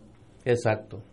Pero es que tiene, tiene que tener ese apoyo, porque si no, con la estrechez económica extrema que ha sucedido, porque en esas circunstancias cae el sistema. Un gobierno puede ser eficaz en lograr convencer a la gente de que los males que están pasando son culpa de, son culpa de que de afuera te quieren doblar el brazo y llaman, la, y, llaman y convocan a un sentido de patriotismo y de resistencia eh, que, no, que, no siempre está justificado al 100% pero que, pero que la torpeza de los americanos en pensar que cuando ellos soplaran eh, eh, esa, esa casita de los porquitos iba a caer porque era construida de, de paja, se equivocaron. Yo estoy totalmente seguro tiene que tener apoyo, si no, no estaría ahí todavía. Señores, tenemos que ir a una pausa. Fuego Cruzado está contigo en todo Puerto Rico.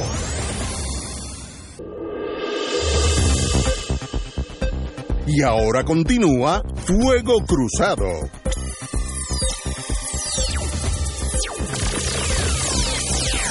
Regresamos, amigos y amigas, a Fuego Cruzado. Oye, ayer en el periódico El Nuevo Día, se publicó una entrevista que parecía como una voz del más allá. Eh, una entrevista a Carlos Romero Barceló, eh, donde Romero, más allá de pues lo anecdótico de Maravilla y demás, que pues sabemos que es la reiteración de su postura de siempre, de que el, todo esto ha sido una persecución de los populares, pues dijo cosas interesantes, ¿no? De Fortuño. Eh, bueno, con la guillotina. Yo creo que dijo dos cosas que son importantes. Número uno, yo, yo voy a dejar la de Fortuño para el final, porque eso pues, ese es uno de mis temas favoritos. Eh, pero hizo un análisis de la situación de Puerto Rico, la situación política, que a mí me parece que hay que, que, hay que rescatarlo. ¿no? Romero plantea que Puerto Rico dejó de ser colonia solamente de los Estados Unidos para convertirse también en una colonia de las empresas y de los individuos multimillonarios exentos que compran a las figuras que podrían viabilizar que se impongan contribuciones.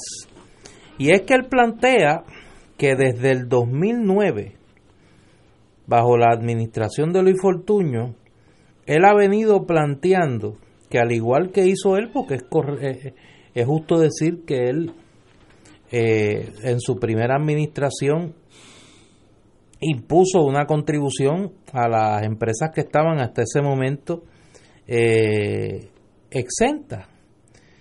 Y entonces él plantea que la legislación contributiva en Puerto Rico en años recientes, las leyes 2022 particularmente, son un insulto a Puerto Rico y que ha permitido que la isla se convierta en una colonia de las empresas y de estos millonarios eh, exentos. Y voy a leer los datos que da Romero que a mí me estuvieron interesantísimos. En el 2016 las empresas exentas pagaron contribuciones en ingresos al pueblo de Puerto Rico de 1.700 millones porque ellos pagan el 4% sobre el 10% de sus ingresos. Eh, después de pagar, ¿sabes cuál fue su ingreso neto? Le dice a, al periodista Benjamín Torregotay. 44.300 millones de dólares. Y yo digo, ven acá, si pagan sobre el 30%, van a pagar 5.300 millones de dólares en contribuciones. 3.600 millones de dólares más. Con 3.600 millones de dólares anuales más, ¿qué hacemos? En primer lugar, garantizamos las pensiones. Eh, y entonces dice, si tienes 44.300 millones, ¿qué mucho dinero hay para repartir? Imagínate, Quiero ver que haya un bufete grande o firma de CPA o economista que no tenga igualas de esas empresas. El dinero puede tanto, desgraciadamente. Y entonces deja los mejores versos para Luis Fortuño. Luis Fortuño les abrió las puertas a los enemigos de la estadidad. Les abrió las puertas y los invitó acá a darles beneficios para que se opongan a la estadidad. Alguna gente ha salido de lo más bien porque vendieron su propiedad, individuos, pero la comunidad, el pueblo, nada. Eso es insulto a nuestro pueblo. Yo como puertorriqueño me siento indignado como, con una ley como esa.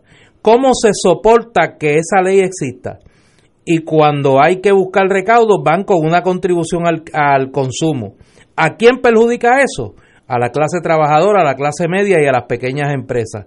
¿Y cuál es la fuerza, perdón, de toda economía saludable? La clase trabajadora, la clase media y las pequeñas empresas. Las grandes empresas multimillonarias no tienen patria. Su patria es el dólar. Yo creo que lo único que puede uno decir después de eso es amén. O sea, el problema es que todo ese discurso es contrario a la práctica política del partido en el que él milita. Que de hecho, y ahora no, no, no creo revelar ningún secreto de Estado, eso que Carlos Romero Barceló le dijo a Benjamín Torregotay lleva tiempo diciéndolo. Sí, sí, años. lleva tiempo diciéndolo. Hay que decir de Romero lo siguiente. Él ha sido consistente. Oh, sí. Mientras era gobernador, primero fue un gobernador muy responsable fiscalmente. Fiscalmente. Correcto. En segundo lugar, Es correcto. Él creía que aunque ya que las compañías estaban aquí por la cosa de la 936 y él sabía que eso era un obstáculo para la estadidad, que la, una de las virtudes que tenía la 936 es que si no tenían que pagar allá, quizás entonces le podíamos cobrar algo acá. Exacto. Eh, y hizo lo posible y fue el que más empujó para que hubiera una obligación contributiva. Y él sabe que tiene razón, Puerto Rico es y sigue siendo para una gente un paraíso fiscal y esa gente, por lo tanto, son un elemento retardatario en el desarrollo político de Puerto Rico porque lo que le conviene a esa gente es que Puerto Rico, mientras más colonia sea, mejor. Mejor para. Porque eso quiere decir que continúa el paraíso fiscal y en eso Romero ha sido consistente. Sí, eh, ha, tenido una línea recta de pensamiento porque yo, desde que estaba en la- las 936, de eso hace 30 años, ese pensamiento es idéntico, así que en eso no ha cambiado. Y en el juicio de Luis Fortuño también ha sido consistente. o sea, él lleva tiempo advirtiendo lo que muchos hemos advertido, que no ha habido tragedia para este pueblo en términos de hechura local que la gestión de Luis Fortuño. Wow. Tenemos que ver la historia, ya que nos quedan pocos minutos. 1786. Un terremoto en, en el río Dadu, en la provincia de Si- Sichuan, en China, ocasiona que se rompa una represa. Mató 100.000 personas ahogados que estaban down the road de la represa. Así que con esa represa, nosotros tenemos aquí la de, la de Carraízo, que la cuerpo de ingeniero tuvo que reforzarla. Con eso hay que tener mucho cuidado. 100.000 personas.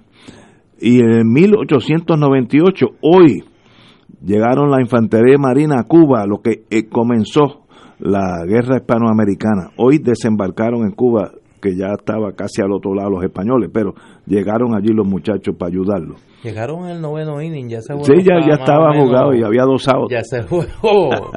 Y Oye, Te- y Teddy Roosevelt le escribía a Cabo Lodge, no firmen, no firmen la paz hasta que tengamos a Puerto Rico. Hasta que tengamos sí, a no Puerto firmen Rico. hasta que estemos allí. ya. Aguanten ahí. No vayan a, a declarar la guerra terminada antes que hayamos invadido a Puerto Oye, Rico. volaron el men ellos mismos.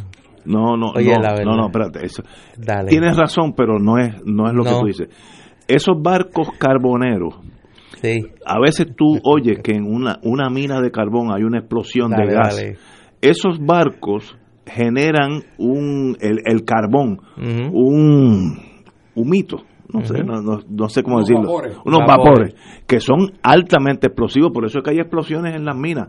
Ese ese me- ese Maine vino de, de, de New England, que estaba por allá, frío, y cuando llegó a La Habana, el calor, esta es la teoría de los de los del punto de vista naval, el calor hizo que esos fumes se llenaran y siempre hay un, un marino que prende un cigarrillo cuando no debe hacerlo y voló el canto y eh, Rick ¿De quién es la teoría tú dices? No, no, del, Navy. Del, propio, Navy. El Rick el almirante Rick sacó los escombros del Maine y se probó que la explosión fue de adentro, para afuera. Así que no no fue que le pusieron no una, fueron los españoles. No, no fueron los españoles. fue un accidente, que eso, pasa en Y ahí que fue un accidente. Oye, ¿y cuál fue el incidente aquel que utilizó la Marina para justificar que el Congreso aprobara la guerra de Vietnam? el Tonkin. El, Golfo de Tonkin. Donde se inventaron que habían sido objetos. Ahí fueron los vapores también. No, no. Allí eh, estaban buscando Porque una. Ya no eran barcos carboneros, ¿sabes? No, no. Y eso fue un error. Se probó después. Sí, claro. Eso está. No, después mucho. 68 mil vidas americanas después. Fue otro error. Es que había un mal tiempo. Había un mal tiempo y el radar. Yo he estado en esos mundos cuando hay mal tiempo, la, la, los cucuruchos de las olas pueden reflejar en el radar como si hubiera un barco en, en, enemigo. también fue otro accidente. Otro accidente, sí. Hubo algo de negligencia. Oiga, usted es leal. La verdad que de usted se podrán decir muchas cosas, pero usted es leal. Dos errores. Oiga, usted defiende esas dos teorías. No, no, la teoría de. Sí. La, probó que eso fue una explosión de carbón.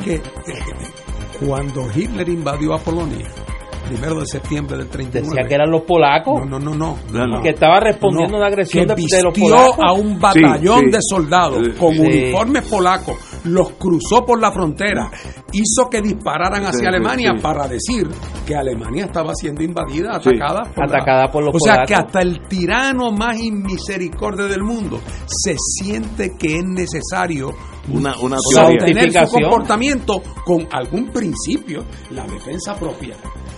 Pero a veces hay accidentes. Señores, hasta, hasta mañana, amigo. Fernando, como siempre, muchas gracias.